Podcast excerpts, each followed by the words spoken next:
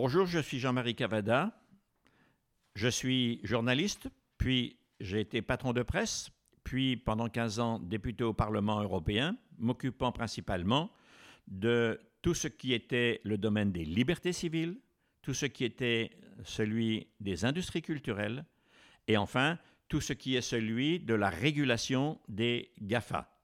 Vous allez pouvoir suivre une série de podcasts, empreintes pour le nouvel économiste, et, parallèlement, pour le site de l'Institut des droits fondamentaux appliqués au numérique qui s'appelle idfrights.org.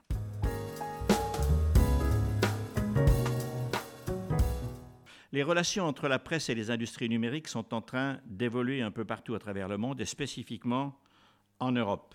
En 2019, en effet, le Parlement européen, sur la proposition de la Commission européenne, a voté une directive, c'est-à-dire une loi, aussitôt transposée en France dans notre droit national, qui donnait aux créateurs artistiques, le droit d'auteur, les moyens juridiques de se pourvoir s'ils n'étaient pas respectés par ceux qui l'utilisent pour les mettre sur les réseaux notamment, et qui donne aussi à la presse, ça s'appelle les droits voisins, le même équilibre possible avec des instruments juridiques pour faire respecter un juste paiement de, des contenus euh, de presse.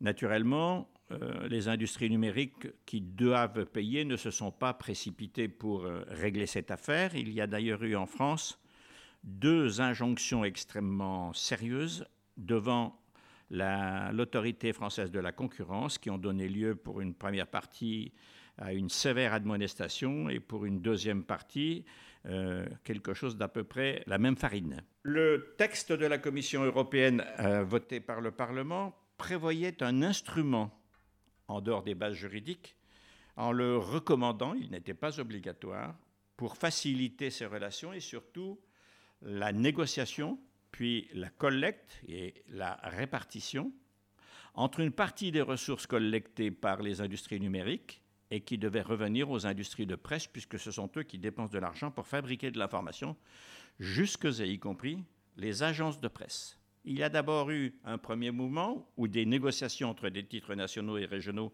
ont eu lieu six titres de presse par titre de presse séparément.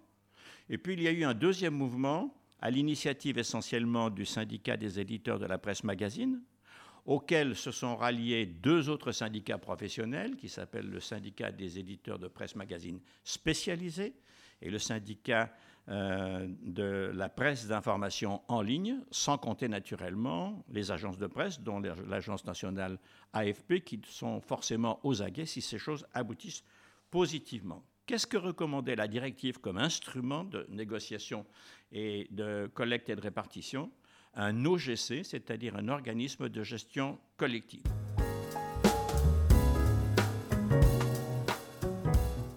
Je recevrai dans un instant M. Laurent Bérard-Quélin, qui est à la fois président de son groupe professionnel, mais qui est aussi le président de la presse magazine d'information spécialisée. La première chose que je voudrais vous demander, M. Bérard-Quélin, c'est de nous décrire ce qu'est la presse spécialisée magazine et deuxièmement, quelle est son importance. Alors merci beaucoup de m'avoir invité, euh, Monsieur Cavada. Euh, on se connaît de longue date parce que vous suivez de longue date les questions euh, de médias et on vous remercie pour tout ce que vous avez fait sur les différents sujets qui nous, sont, qui nous tiennent à cœur. Merci à vous. Bah, pour définir la presse spécialisée professionnelle, le mieux c'est de vous parler de la fédération que je préside maintenant depuis 4 ans, qui est donc la Fédération nationale de la presse d'information spécialisée, qui regroupe un peu moins de 450 éditeurs, 1200, euh, très exactement 1231 publications imprimées et 473 services de presse en ligne, dont 334 reconnus par la commission paritaire des publications et agences de presse. Ce qui fait en nombre euh, de, puisqu'on va principalement parler de numérique aujourd'hui, en nombre de publications euh, reconnues par, par la commission paritaire, nous sommes probablement très certainement le premier, la première fédération. Alors, la presse professionnelle et la presse spécialisée, c'est une presse verticalisée qui recouvre un certain nombre de sujets. Donc, nous, on est scindés en sept syndicats. La fédération fédère sept syndicats.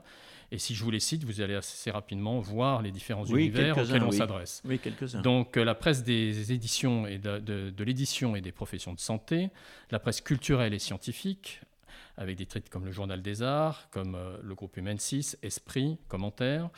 le syndicat de la presse professionnelle, là ce sont tous les industries, les services et les commerces. Euh, le syndicat euh, de la presse agricole et rurale, mmh, avec des titres mmh. nationaux et des titres locaux, des titres départementaux. Le syndicat de la presse sociale, c'est tous les syndicats de la presse mutualiste, des syndicats euh, de, salariés et aussi des, banques mutualistes et, autres. Et le syndicat de la presse économique, juridique et politique. Puis on a un septième syndicat qui est le syndicat de la presse magazine et spécialisée qui regroupe les titres qui sont en vente au numéro, puisque une des caractéristiques de la presse professionnelle et spécialisée, à part les quelques titres qui sont dans syndicat, par exemple Que choisir, euh, ou l'Argus sur le numérique, l'Argus ayant abandonné le, abandonné le papier et n'étant plus que sur le numérique, euh, les autres titres sont principalement vendus par abonnement.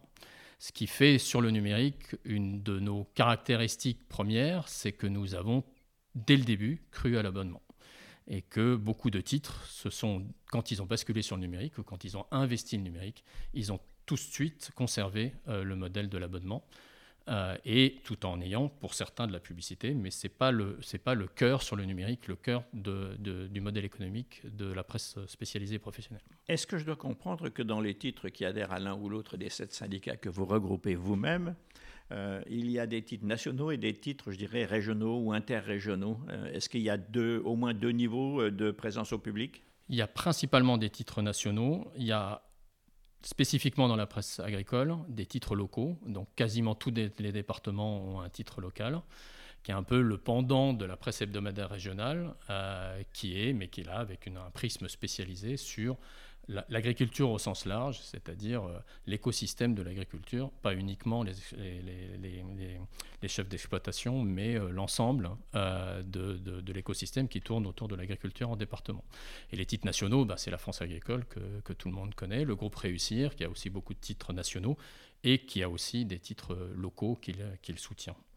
Alors la question qui nous réunit, c'est celle des rapports, je dirais, moraux au titre de la loi, des rapports économiques surtout euh, entre les plateformes et les titres de presse. Et c'est d'autant plus intéressant d'en parler avec vous, Monsieur Bérard Kellin, que plus on est spécialisé, plus au fond on est dans d'une certaine manière des fournisseurs presque nécessaires des plateformes qui recherchent elles-mêmes de la publicité spécialisée. Et, dans cette euh, perspective-là, où en sont les rapports et qu'attendez-vous des rapports futurs, notamment à l'aide des décisions de l'autorité de la concurrence en France et du DSA-DMA, Digital Market Act, Digital Services Act, au niveau européen alors, très vaste sujet. Euh, bon, c'est un des sujets sur, avec, sur, lequel nous avons travaillé avec vous euh, à, Bruxelles et, à Strasbourg. Et on a obtenu cette directive de haute lutte, euh, qui était le principal axe de cette directive et de cette décision sur le droit voisin, c'est le partage de la valeur. Le partage de la valeur, pourquoi? Parce que des opérateurs, c'est pas la première fois qu'il y en a, mais des opérateurs créent de la valeur, créent du commerce en exploitant nos contenus. Si on remonte un tout petit peu en arrière, euh, ça a commencé avec la photocopie. Donc là, on remonte à, il, y a, très très longtemps. Et euh, sous l'emprise de, de, M. Lang, une loi a été faite qui nous a permis de, de rémunérer les éditeurs pour les photocopies qui étaient faites de leurs publications. Puis euh, le numérique est arrivé et on a fait au centre, on a monté au centre, français du droit de copie, le CFC, euh, le pendant de la photocopie pour les panoramas de presse numériques, c'est-à-dire des revues de presse entre guillemets. Le terme juridique c'est panorama de presse, c'est pas la même chose que les revues de presse, et qui a permis aux éditeurs d'être rémunérés pour euh, ces collations, ces regroupements d'articles qui étaient livrés dans des, et qui sont toujours livrés dans des administrations, dans des entreprises, en exploitant nos contenus, mais en dehors de la publication de presse, quelque part. Et puis euh, est arrivé Internet, et donc euh, les, réseaux, euh, les réseaux sociaux et les moteurs de recherche. Et même constat. Jusqu'à Internet, est-ce que ce que vous venez de décrire, des rapports notamment le panorama de presse, et qui pompait, si je puis prendre cette expression un peu triviale, euh, dans la fabrication et donc le coût de fabrication de vos contenus. Euh, est-ce qu'il y avait des accords commerciaux qui sanctionnaient ça et qui le rendaient légal et opérationnel? Tout à fait, tout à fait. il y avait la création de valeur et la substitution aussi. C'est-à-dire qu'on constatait qu'il y avait des, personnes qui n'étaient plus abonnées à des publications ou qui ne nous lisaient plus euh, en, la source originale, mais qui lisaient néanmoins nos articles, mais dans un autre cadre qui était celui du panorama de presse. C'est un petit peu la même chose euh, sur, sur le droit voisin. Et c'est pour ça qu'on veut contractualiser avec ces nouveaux opérateurs, comme on l'a fait avec les précédents pour répondre à votre question. Il y a, euh, alors je n'ai pas le chiffre exact, mais euh, plusieurs milliers de contrats qui sont signés avec des organismes, qui sont ou des entreprises ou des associations ou des collectivités territoriales ou l'État, et qui rémunèrent euh, les panoramas de presse euh, qui sont faits. Et c'est géré pour le numérique et, pour le papier aussi, mais maintenant c'est évidemment principalement du numérique, par le Centre français du droit de copie, et ça rapporte plus de 20 millions par an, plus de 20 millions par an, on y reviendra tout à l'heure, plus de 20 millions par an euh, à l'ensemble des éditeurs de presse, et je ne parle que de la presse, puisque sur le numérique, il y a aussi le livre, mais euh, ça, c'est un, autre, c'est un autre débat. Mais sur la presse, aujourd'hui, voilà, on a créé ça, euh, je rendre honneur à ceux avec qui on l'a fait, avec Philippe Janet notamment, qui était président de, du Monde Multimédia, et qui était au syndicat de la presse quotidienne nationale et au Geste, qui est une autre association qui travaille beaucoup sur le numérique. Et on a monté ça dans les années 2000. Avec difficulté, on reconnaît toujours les mêmes difficultés. Je l'ai raconté euh, dans une audition au, Sénat, qu'on a eu exactement le même problème. Euh, parce que quand on est allé voir les grosses entreprises euh, qui étaient les plus gros utilisateurs de panorama de presse, on, est tombé en premier sur les banques. Et les banques nous ont dit, mais on ne voit vraiment pas pourquoi on devrait vous rémunérer pour les panoramas de presse qu'on peut faire, puisque on annonce dans vos pages à tour de bras. Et on a tenu bon avec des titres comme les échos, c'était pas évident hein, pour les échos, pour le monde non plus, mais pour nous évidemment, on a pas mal de titres verticalisés sur, la, finance et, sur la banque, et donc c'était difficile pour eux, euh, mais on a tenu bon et on a dit c'est deux sujets totalement différents. Il y a le sujet des relations commerciales, voilà, et puis il y a le sujet du droit. Et euh, en droit, vous n'avez pas le droit euh, de réutiliser, de copier, de distribuer et même de mettre à disposition de votre propre public euh, nos publications, nos, contenus sans notre autorisation. Est-ce que, comme pour le numérique, vous êtes allé jusqu'à la nécessité de procès ou en tout cas de, mise en demeure? Alors, euh, c'est pas nous, c'est, ce sont, sauf erreur de ma part, euh, si je me souviens bien, ce sont les banques qui, qui ont menacé juridiquement à plusieurs reprises. Voilà, on a eu la même chose avec, on a eu des, on a eu des, des amorces de, conflits juridiques. On a eu beaucoup de, mémos euh, qui se sont échangés par cabinet d'avocats interposés.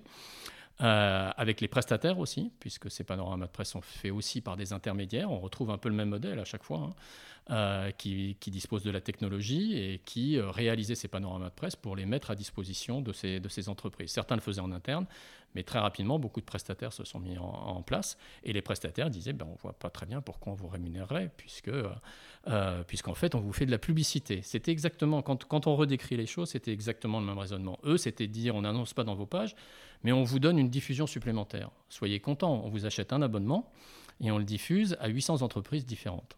Soyez heureux. Ce qui veut dire au moins 800 abonnements. voilà. Sans compter la multiplication dans chaque entreprise. Au minimum, 800 euh, abonnements.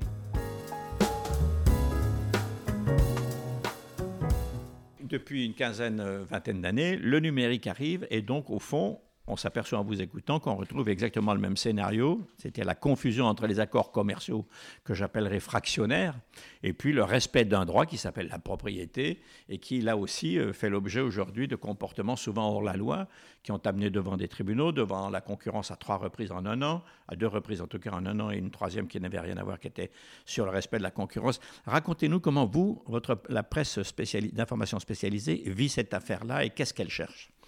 Alors nous, notre premier combat, euh, et qu'on vient définitivement, je, croise les doigts, mais je ne vois pas comment ça pourrait être mis en cause, de gagner, c'est la reconnaissance du droit voisin pour tous les éditeurs de presse.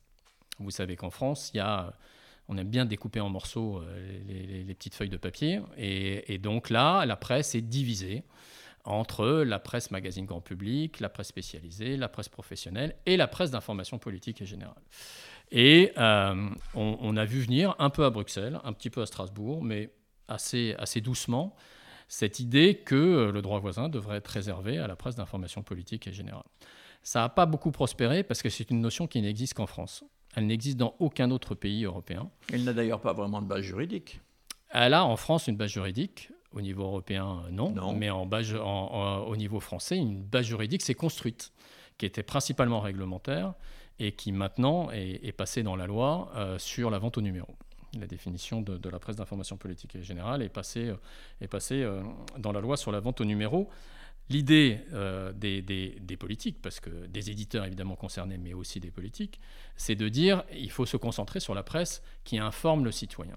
Et nous, c'est une notion que l'on conteste euh, très largement, parce que quand on va mettre un bulletin dans l'urne, est-ce qu'on vote en tant que citoyen lambda qui euh, vit sa vie pendant le week-end, ou est-ce qu'on vote principalement entre citoyens employé, employeur, euh, dirigeant d'entreprise, euh, qui va travailler euh, cinq jours par semaine? Ou, ben, c'est au minimum, consommateur.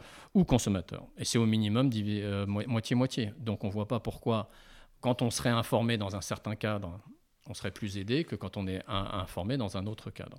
Il ne faut pas oublier que, alors derrière évidemment il y a tout le dispositif des aides à la presse, mais ce n'est pas le sujet d'aujourd'hui, qui, qui, que les, politiques souhaitent concentrer sur ce, type de presse. Et, euh, c'est une approche que l'on peut comprendre, mais euh, qui est euh, de moins en moins crédible et de moins en moins performante. Pourquoi? Parce qu'on en revient à ce que vous disiez tout à l'heure, la presse généraliste, la presse d'information politique et générale, a besoin de se spécialiser. Elle a besoin de faire des verticales.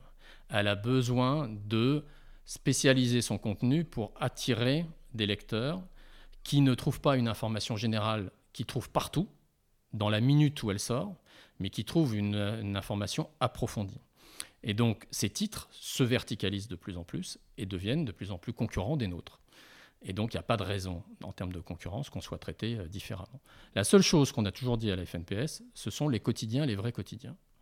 Et nous, on a, quand cette notion d'information politique et générale a, émergé, on a euh, poussé à l'idée qu'il fallait se concentrer sur les quotidiens, qui ont des suggestions industrielles, évidemment sur le papier, en termes d'impression et de distribution, mais également sur le numérique, quand on est un vrai quotidien, qu'on a une grosse rédaction et qu'on produit énormément de contenu, euh, on a un poids euh, de charge très important. Et donc là, une, une aide supplémentaire des pouvoirs publics peut se justifier. Mais quand on est dans de l'hebdomadaire ou autre, il n'y a aucune, aucune raison qu'il y ait une aide différenciée. Est-ce que le syndicat des éditeurs de la presse d'information spécialisée, donc vos mandants, euh, avait pu vous livrer à une estimation de ce que j'appellerais le manque à gagner ou la prédation, selon comment on veut l'appeler, qui, depuis maintenant presque une vingtaine d'années, a lieu euh, du fait que, que, beaucoup de ces plateformes sont hors la loi? Ou quand elles ne sont pas hors la loi, euh, je dirais ce sont des accords forcément euh, euh, léonins dans la mesure où le fort est le fort et le, pot de terre n'est que le pot de terre. Alors, je ne vais pas répondre à votre question. je ne vais pas répondre à votre question. Pourquoi? Parce que ce n'est pas notre approche. Donc, beaucoup d'éditeurs ont effectivement cette approche de dire il y a deux problèmes qui se posent. Le premier, c'est celui de ces, de ces plateformes multinationales qui ne payent pas leurs impôts. Donc, euh, indirectement, ça serait normal qu'elles aident la presse et qu'elles contribuent euh, via euh, quelque chose qui, finalement, dans l'esprit des gens, finirait par être quasiment une taxe. Puis, il y a un deuxième sujet, ils ont pris une place sur le marché de la publicité, qui est absolument incontournable, 75% du marché publicitaire, 90% ont tangente les 100% de la croissance du marché publicitaire digital aux États-Unis, et on va y arriver en France. Donc il faut qu'il y ait une compensation. Nous, on ne dit pas du tout. C'est pas ça le sujet. Le sujet, c'est celui qu'on vient d'aborder sur, les, sur les, sujets précédents, sur les aspects précédents. Il y a création de valeur à partir de nos contenus. Donc, s'il y a création de valeur à partir de nos contenus, il doit y avoir partage de cette valeur créée. Et donc, il y a trois dossiers distincts. Les GAFA doivent payer leurs impôts. Les GAFA ne doivent pas être omniprésents et omnipotents sur le marché publicitaire, parce que sinon, il y a une distorsion de concurrence majeure qui s'opère. Et quand ils font créer de la valeur en utilisant nos contenus, nous devons être rémunérés pour la valeur créée. laissons un instant de côté les impôts, puisque c'est une affaire d'État en général. Et d'ailleurs, là, c'est engagé, on verra si ça tient la route ou pas, euh, puisque l'Union européenne a provisoirement suspendu l'application euh, de l'impôt numérique. On verra bien ce, qu'il en advient. Prenons le, deuxième dossier que vous, avez évoqué. Comment peut-il euh, être, comment dirais-je, mise à jour et respectée par ceux qui sont vos clients et dont vous êtes les fournisseurs, dont ils ne peuvent pas se passer, puisqu'encore une fois, il n'y a aucun journaliste dans les plateformes. vous parlez du sujet des contenus, là, pas de la publicité. Euh, sur le sujet des contenus, il faut qu'on contractualise avec eux dans le cadre de la loi qui a été votée, euh, qui a été, euh, de la directive qui a été transposée dans, dans, la loi française. donc contractualiser sur des, sur des bases transparentes, établies, donc il faut qu'on ait des données, ça c'est une chose très importante, parce que la loi en fait nous permet, nous donne droit à une rémunération sur l'exploitation de nos contenus, à partir, évaluée à partir des revenus directs que tirent les moteurs de recherche. On va en faire faire court, on va parler de Google puisque c'est quand même le principal sujet aujourd'hui. Après, il y a beaucoup d'autres opérateurs dont on s'occupera par la suite, mais on va commencer par celui-là. Euh, donc les revenus directs qui tirent, caricaturalement, mais il n'y a pas que ça, ce sont euh, au moment où s'affichent des résultats euh, avec nos contenus à l'intérieur, quel est le chiffre d'affaires publicitaire généré par Google sur la page où, il s'affiche? Euh, pas c'est pas la seule chose parce qu'il y a des revenus aussi directs qui sont faits au moment de l'indexation de nos contenus. Ils viennent sur nos sites, ils prennent nos contenus et ils les moulinent entre guillemets pour préparer ces résultats de recherche, mais aussi pour alimenter Google en données. Données pour de l'intelligence artificielle, marché en pleine explosion, et données aussi pour le ciblage publicitaire, même si c'est indirect, mais ça, néanmoins, c'est une exploitation de nos contenus pour nourrir tout l'écosystème de, Google qui tourne autour de la donnée. Il faut bien garder à l'esprit que l'écosystème de Google tourne autour de deux choses, la gratuité et la donnée. Il n'y a rien de payant et euh, il n'y a rien, qui n'exploite pas la, donnée. Donc, voilà, ça, ce sont les revenus directs. Et puis, euh, la loi donne aussi la possibilité d'évaluer cette rémunération qui nous est due à partir des revenus indirects. Alors là, évidemment, c'est beaucoup plus compliqué. Euh, et euh, dans les discussions, puisque nous avons débuté des discussions avec Google en avril 2020, euh, et, on les a vues à plusieurs reprises et échangées par écrit à plusieurs reprises, rien n'est dit pour l'instant sur les revenus indirects. On n'est est même pas au doigt mouillé. sur les revenus directs, on n'a pas encore de données précises, mais on voit que voilà, ils commencent à avancer des idées d'évaluation, sans donner de chiffres, bien évidemment. Sur le reste, euh, sur les revenus indirects, il n'y a pas. Alors nous, on a une position qui est assez simple. Quand vous regardez Google Trends, c'est un site très intéressant qui est, euh, fait par Google, donc euh, ils ne peuvent pas le contester, qui montre les 10, les 10 mots-clés le, plus fréquemment recherchés. Il y en a généralement entre 8 et 9 qui sont des sujets d'actualité. Voilà. Donc, il y a un, ça veut dire que les internautes utilisent principalement le moteur de recherche pour s'informer sur l'actualité. Donc on crée par là un réflexe, un espèce d'automatisme qui fait que quand on veut savoir ce qu'a fait M. Macron, ben, on cherche sur Google et des résultats s'affichent. Quand on veut euh, savoir qui a gagné le Tour de France, euh, on fait ça aussi. Et quand on veut s'acheter un vélo, on le fait aussi.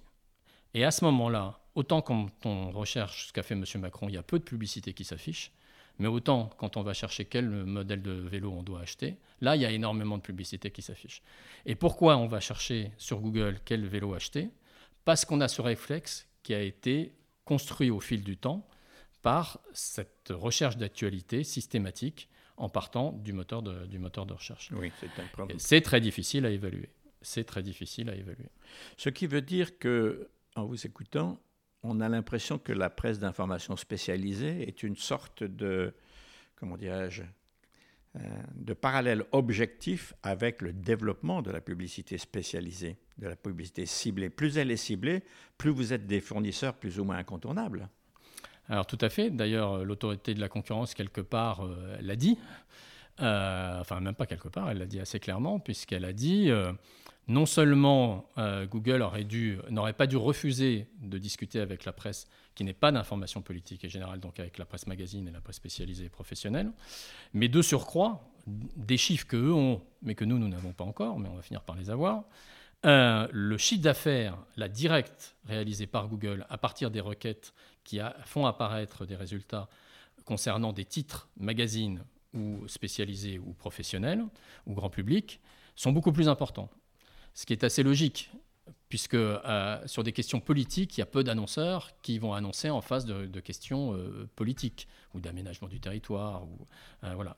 Par contre, quand on pose des questions beaucoup plus, beaucoup plus précises sur, je vais prendre un exemple sur la presse agricole, comment se passer du glyphosate, il y a l'article qui explique quelles sont les manières alternatives de cultiver sans utiliser du glyphosate, mais en même temps, il y a des annonceurs qui justement peuvent euh, faire, euh, faire prendre, prendre des positions pour montrer des produits alternatifs.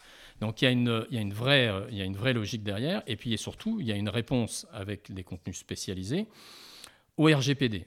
Alors, au RGPD oui, Privacy qui va arriver, donc deux une réglementation qui existe déjà, une deuxième qui est en cours d'adoption, qui lutte, veut lutter contre l'utilisation abusive, entre guillemets, des données personnelles et le ciblage de la publicité. Donc une des, des, idées qui est sur la table, c'est de ne pas cibler la personne, mais de cibler le contenu qu'elle consulte. Et évidemment, plus le contenu est spécialisé, plus il est verticalisé, plus l'annonceur saura exactement qui il a en face de lui. Quelqu'un qui cherche de l'information pour se passer du glyphosate pour cultiver, a priori, c'est quelqu'un qui se pose la question de savoir comment il va cultiver et qui donc a besoin euh, d'outils, euh, de, de, tracteurs, de, euh, semences, etc. Donc nous sommes effectivement, les requêtes qui font remonter nos contenus sont en adéquation avec des annonceurs et donc sont plus génératrices à l'unité à, potentiellement euh, de chiffre d'affaires pour Google et donc de partage de revenus pour nous. Ce qui est intéressant à constater en vous écoutant, c'est que des deux côtés de la barrière de, la table de négociation, si je puis dire, il y a des intérêts objectifs. Encore faut-il qu'il y ait une négociation, ce qui n'était pas le cas jusqu'à présent, et qu'il y ait loi obligeant à négocier de bonne foi, de façon équilibrée, et on ajoute euh, de façon neutre. La concurrence l'a d'ailleurs euh, souligné à nouveau récemment. dans cette perspective-là, vous attendez quoi? Alors on attend que les négociations se poursuivent. Se Donc, poursuivent euh... commencent? Ce qui a commencé, c'était des négociations commerciales sectorisées, des, Alors, nous, titres un par un, ce qui n'était pas le cas chez vous. Non. Donc nous, nous euh, ce n'était pas le cas. Euh, la porte a été ouverte euh, à des négociations faisant un mélange du droit et du commercial. nous, on a tout de suite dit que ce n'était pas du tout notre approche. Et ils ont, alors ils nous ont dit, bon, pour la petite histoire, il faut, faut le savoir, ils nous ont dit, bah, sur vos titres d'information politique et générale, on en a quelques-uns, mais on en a très très peu. Là, on, peut éventuellement discuter d'une rémunération. Et pour le reste, on vous propose une licence à prix nul. Ils l'ont même écrit, une licence à prix nul. Ça, c'est assez beau, c'est-à-dire qu'on est prêt à prendre vos contenus, à prendre vos droits, et on est prêt à très largement à ne pas vous payer. Oui, mais voilà, donc ça, ça n'a pas, ça, ça n'a pas duré. Voilà. Alors il y a quelques semaines, euh, deux mois maintenant, ils sont revenus vers nous et les discussions prennent un chemin beaucoup plus euh, constructif. mais il n'y a pas encore. Vers, c'est la presse spécialisée. C'est pas que la presse spécialisée. Euh, il y en a d'autres aussi qui ont été concernés. C'est les, les, deux ou trois syndicats interprofessionnels, si je puis dire, qui sont le syndicat de la presse magazine, de la presse spécialisée, de la presse d'information en ligne. C'est ça, voilà. Voilà, c'est les trois. Donc nous, on a eu plusieurs réunions avec eux. Euh, et on avance sur des bases qui commencent à devenir constructives. Alors la question est de savoir maintenant, qu'est-ce qu'on fait? Est-ce qu'on continue à négocier fédération par fédération, sachant que ce pas les fédérations qui vont donner les droits, ce sont les éditeurs? Euh, Les fédérations, évidemment, les organismes professionnels défendent les intérêts des éditeurs, mais ne sont pas titulaires de droits. Euh, et donc, on a pris l'initiative, enfin les premiers à avoir pris cette initiative, on en avait déjà discuté les, mois précédents, euh, c'est le, SEPM, le syndicat de la presse magazine grand public, a, pris l'initiative de euh, rassembler, de nous rassembler pour créer un organisme de gestion collective avec le soutien logistique de la SACEM. Comme ça a été fait pour la musique qui était dans le trou et qui, grâce à ça, s'est remontée. Voilà, donc c'est ce qui est en cours.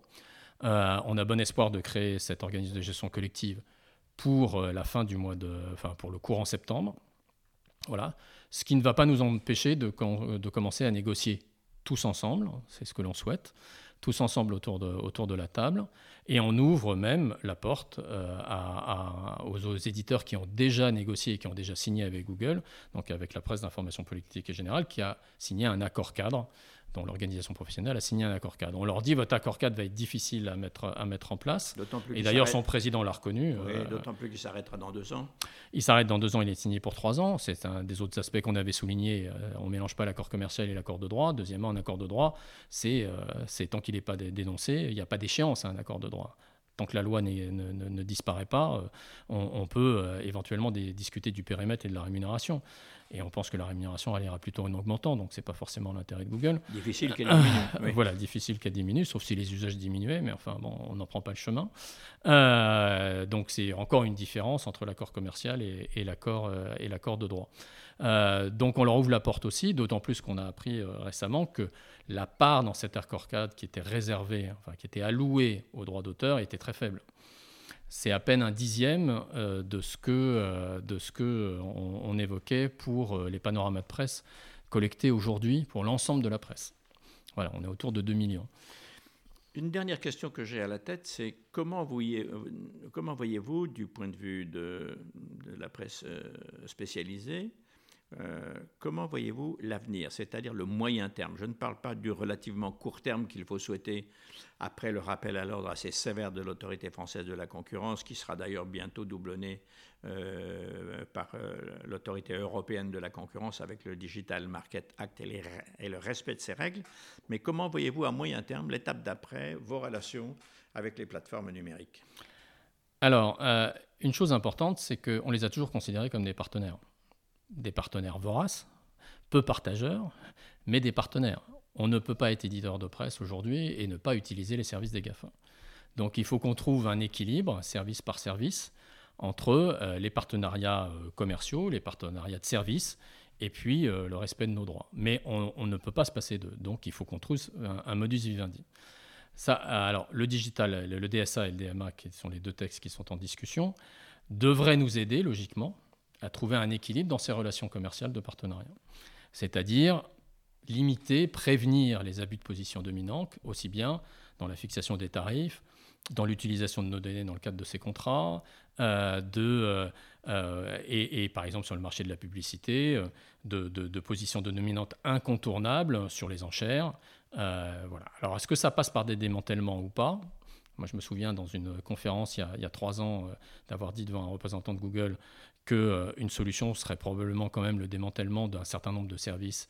Il a explosé de rire. Euh, on a redit ça il y a quelque temps dans une conférence. Il rigole beaucoup moins. Euh, avec M. Biden évidemment, qui, qui leur fait un peu plus peur que, que M. Trump précédemment. Et moi, je pense personnellement, mais ça, ça n'engage que moi, que sans, démantèlement ou sans euh, désaccouplement d'un certain nombre de services, et notamment sur le marché de la publicité, on ne pourra pas s'en sortir autrement. Dans la mesure où ils font tous les métiers, c'est-à-dire qu'ils vont rafler, rafler l'ensemble du marché Tout à fait. si on n'y met pas un peu d'ordre. Voilà, et la deuxième chose peut-être qui est très importante pour nous et qui nous inquiète, euh, c'est euh, cette nécessité de garder le contact avec le lecteur. Donc ces plateformes sont des intermédiaires. Euh, vous connaissez l'histoire euh, euh, qu'on raconte souvent sur l'Afrique, où beaucoup d'Africains considèrent qu'ils s'informent sur Facebook. Voilà, Facebook n'est pas un éditeur. Et donc, les, titres des revues que, Facebook Index utilise, met en avant, disparaissent derrière la marque, la marque Facebook. Donc, pour nous, il faut vraiment qu'on fasse tout euh, que ce soit sur Google, sur les réseaux sociaux, sur, euh, sur toutes les plateformes, pour garder ce lien et pour que notre marque reste en avant. Euh, c'est aussi un enjeu démocratique, parce que si on le fait que dans un cadre d'abonnement payant, on va concerner en France ceux qui sont a priori d'accord pour payer un abonnement pour s'informer.